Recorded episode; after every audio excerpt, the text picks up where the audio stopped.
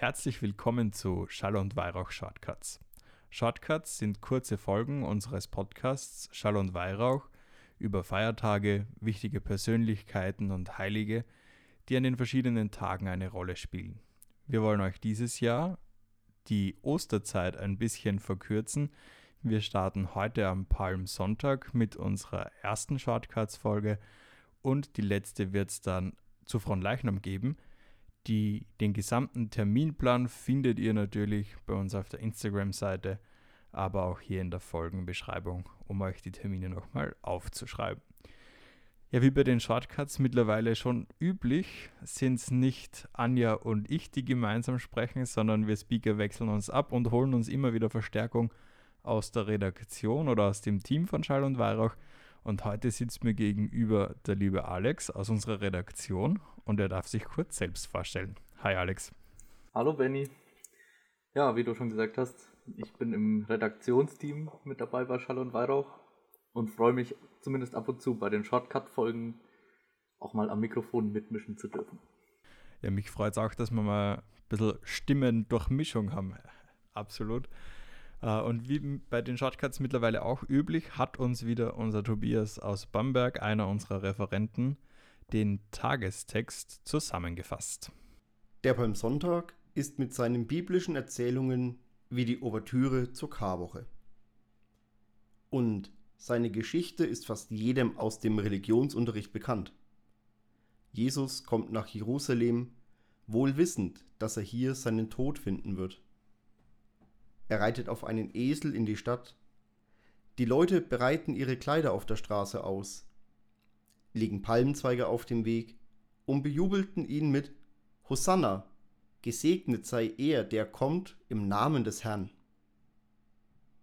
Da drängen sich zwei Fragen auf. Zum einen, warum ausgerechnet einen Esel?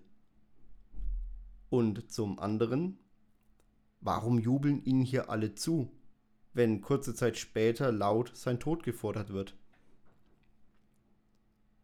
zuerst zur jubelnden Masse. Hier zeigt sich, Jesus kommt mit seiner frohmachenden Botschaft bei den einfachen Leuten an. Und genau von denen wird in der Bibelstelle gesprochen.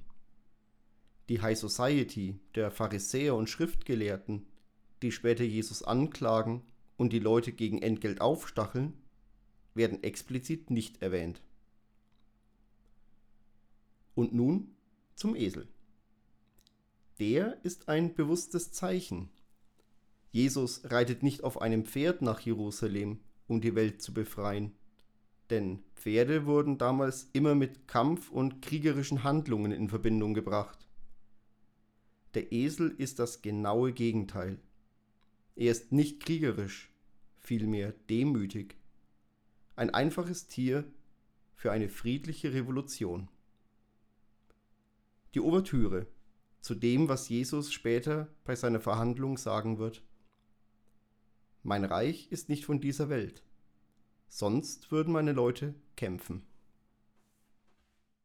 Lieber Tobias, vielen Dank für diese wieder mal sehr knappe, knackige und treffende Zusammenfassung und Kurzerklärung des Tagestextes des Palmsonntags. Und wir starten gleich mit einem Thema, das für viele irgendwie so kontrovers ist in der Diskussion oder auch für sich selbst manchmal, nämlich ein bisschen mit der Fastenzeit, weil der Palmsonntag als Beginn der Karwoche auch das Ende der Fastenzeit einläutet, sozusagen. Alex, wie ist das eigentlich bei dir? Hast du einen Fastenvorsatz gehabt? ich hatte gehofft, dass du diese Frage nicht stellst, tatsächlich. Weil dieses Jahr habe ich das ehrlich gesagt tatsächlich ausfallen lassen. Schande über mein Haupt.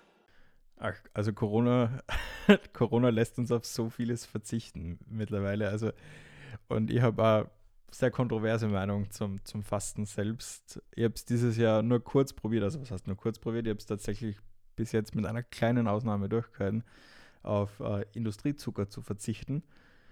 Äh, aber sonst muss ich sagen, bin ich nicht so der große Fastentyp und war immer ganz fröhlich, wie es früher nur irgendwie war, ja, wo man es eher probiert hat, so als Jugendlicher, wo man noch fasziniert ist vom Fasten, war ich immer sehr froh, wenn am Palmsonntag schon das Ende in Sicht war. ich war sowieso immer froh, wenn ich gefastet habe und es war Sonntag. Weil die Sonntage, das ist ja der Cheat Day.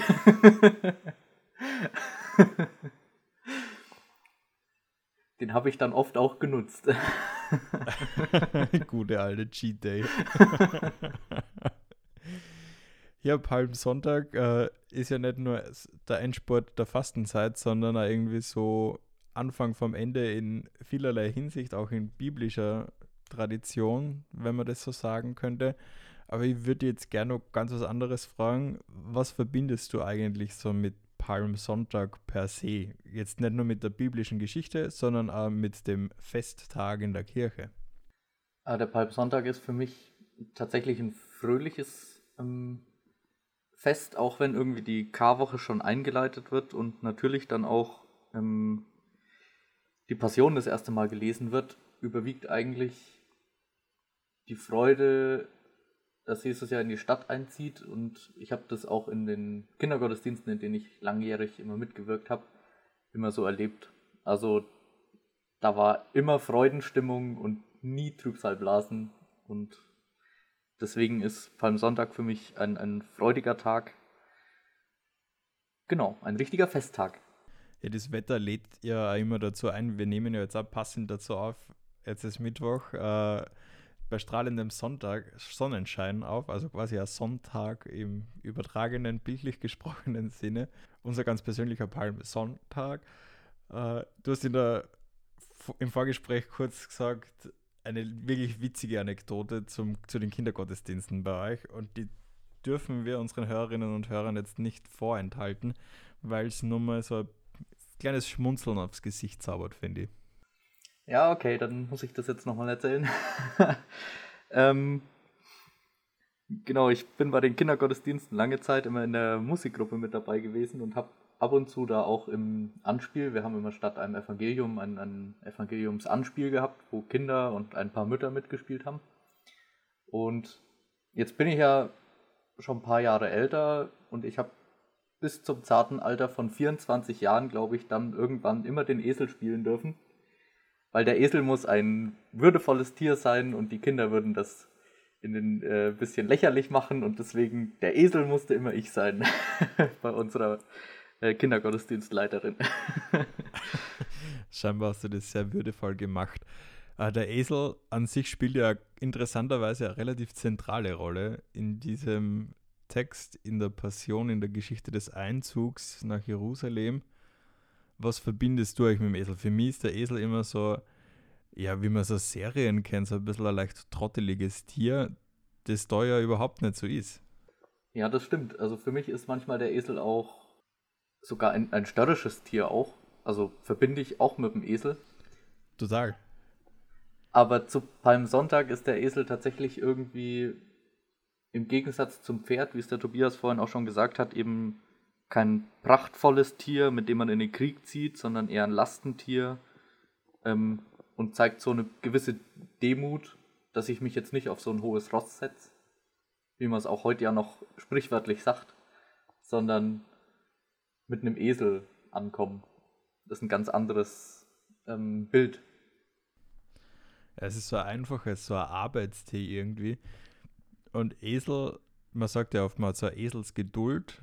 Esel, Esel sind zwar störrisch, aber sind auch nicht so nachtragend, sehr geduldige Tiere, abwartende Tiere irgendwie, die jetzt nicht so stürmisch irgendwo hin unterwegs sind wie so manches Pferdchen. Ja, das stimmt. Ja, und du sitzt deutlich tiefer. Das heißt, deine Füße sind auch viel näher am Boden. Du wirst viel dreckiger, wenn du mit dem auf dem Esel reitest, als wenn du nochmal einen halben Meter höher auf dem Pferd sitzt. Absolut. Also ich habe das immer als Kinder sehr faszinierend gefunden, diese, der, Esel da in der Geschichte, diese Metapher. Äh, hat mich immer schon irgendwie beeindruckt da. Also im ersten Sinne, im ersten Eindruck war es oft so, boah, mit dem Esel, super komisch, warum kommt jetzt der König, wie er sich selbst bezeichnet, nicht mit dem Pferd rein, sondern mit dem Esel. Aber je älter ich dann geworden bin, desto mehr hat mir das beeindruckt und irgendwie gefesselt. Ja, das stimmt. Äh, erst macht man sich nicht so viel Gedanken und dann, wenn man mal drüber nachdenkt.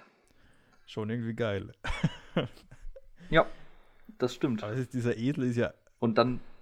Ja, sag.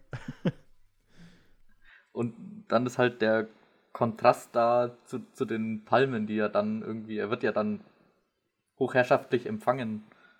Ähm, eben, dass man ihm im Kleider auf, auf, auf den Boden legt, damit es nicht so staubig ist und Palmzweige hin, die ja für ähm, Sieg stehen oder für Huldigung damals. Also schon in der Antike haben die eben für, für die Huldigung gestanden, so Palmblätter und deswegen ist das irgendwie der krasse Kontrast. Das stimmt, so zwei, zwei wichtige Symbole, die da irgendwie in dieser Geschichte vorkommen und so ganz krasse Gegensätze bilden, von dem einerseits macht er sie tiefer, als er eigentlich müsste, als er wahrgenommen wird von, den, von denen, die sein Wirken verfolgt haben und ihn doch irgendwie als König wahrnehmen. Und andererseits wird er dann doch mit Palmen irgendwie begrüßt und dieses Bild ist halt so, allein der Bildsprache geht es total auseinander, was ich super faszinierend finde. Und bei uns waren das ja immer so diese Palmbuschen. Habt ihr das in der Gemeinde genauso gehabt? War das ein Ministrantending bei euch? Weil bei uns war es das totale Ministrantending, dass wir uns immer gefreut haben auf Palmsonntag, weil wir da die Palmbuschen austeilen durften. Na, also so, so Palmbuschen oder so hatten wir im Prinzip gar nicht. Ähm, es hat jeder irgendwie einen, einen, grünen Zweig eben aus, aus seinem Garten äh, mitgebracht. Also Palmen waren das jetzt eher weniger in unserem Breitengraden, ganz klar. Aber es ging einfach darum, irgendwas Grünes, Blühendes sozusagen mitzubringen. Und ja, ich weiß gar nicht. Ja, bei uns haben das nicht die Minis verteilt tatsächlich, sondern ähm, mit dem Messner oder so, wenn jemand keinen dabei hatte. Ja. ja, bei uns war das immer voll der, voll der coole Act, weil bei uns traditionell das immer die Damen, die in der Kirche für den Blumenschmuck zuständig waren, gesammelt haben gemeinsam und dann irgendwie ist es beim Außenaltar vor der Kirche bereitgestanden, dort ist es gesegnet worden und dann haben wir das austeilen dürfen. Und wir haben das natürlich immer total genossen, weil es ja was voll Cooles ist, so von der Symbolik, dass du diese Palmkettchen austeilen darfst und da mithilfst und jeder freut sich irgendwie, dass er so diese ersten Anzeichen von Frühling in der Hand hält. Also ich da total schöne Erinnerungen dran. Genau. Ja, das ist dann bei mir so der, das Bild, wenn dann dieses Evangelium nachgespielt wurde, dann durften alle Kinder sich in der Kirche im Mittelgang aufstellen und da ist Jesus dann nach Jerusalem eingezogen, in Anführungszeichen. Und dann durften alle Kinder mit ihren Palmen wedeln und haben auch ein paar bunte Tücher gekriegt und die dann auf den Weg schmeißen. Und das war dann schon immer ein schönes Bild. Und ja, genau. Also das verbinde ich mehr damit als die Palmweihe sozusagen. Die gab es natürlich auch. Aber das Bild, das mir im Kopf bleibt, ist tatsächlich aus den Kindertagen diese, dieser Einzug. Ja, sehr cool. Uh, an dieser Stelle auch wieder, wenn ihr irgendwie coole Bilder habt, liebe Hörerinnen und Hörer von Schall und Weihrauch, schreibt uns einfach, schickt uns die Bilder des Palmsonntags, auch wenn es dieses Mal nicht in gewohnter Variante ist. Aber vielleicht hat der eine oder andere die Palmbuschen zu Hause gebastelt und sich in den Garten oder ins Wohnzimmer gestellt. Schickt uns einfach ein Foto, vielleicht können wir den Alltag am Palmsonntag oder die Tage danach in der Karwoche ein bisschen grüner und blühender gestalten sodass jeder irgendwie mitbekommt auf den sozialen Medien. Das wäre doch wirklich schön, ja. Ja, das soll es auch irgendwie wieder gewesen sein für heute. Äh, Haben wir uns schon wieder verquatscht, ne? man verquatscht sie so leicht, vor allem wenn man in schönen Erinnerungen schwelgt, die der Palmsonntag zuhauf definitiv hergibt. Äh, ein kleiner Hinweis noch für den Karfreitag. Am Karfreitag kommt die nächste Folge der Shortcuts wo wir dieses Mal was Besonderes für euch vorbereitet haben, nämlich einen Kreuzweg zum Unterwegssein mit uns im Ohr sozusagen. Äh, dafür nehmt euch einfach dann so halbe, dreiviertel Stunde Zeit. Ihr könnt euch ein Plätzchen suchen, wo ihr das möchtet. Oder auch einfach einen klassischen Kreuzweg, den ihr in der Nähe habt, gehen oder auch in der Kirche und dann uns ins Ohr. Die genaueren Informationen dazu findet ihr dann im Podcast in der Folge vom Karfreitag, wo wir natürlich nur mal eine kurze Erklärung vorschalten werden, wie das Ganze funktionieren soll oder funktionieren kann. Wir freuen uns auf alle Fälle drauf. Und wie? Ja, Alex, dann an dieser Stelle danke, dass du dir wieder Zeit genommen hast äh, für diese Shortcut-Folge. An alle da draußen, die Zeiten erfordern es irgendwie, passt auch auf euch auf und bleibt gesund. Tschüss. Ciao.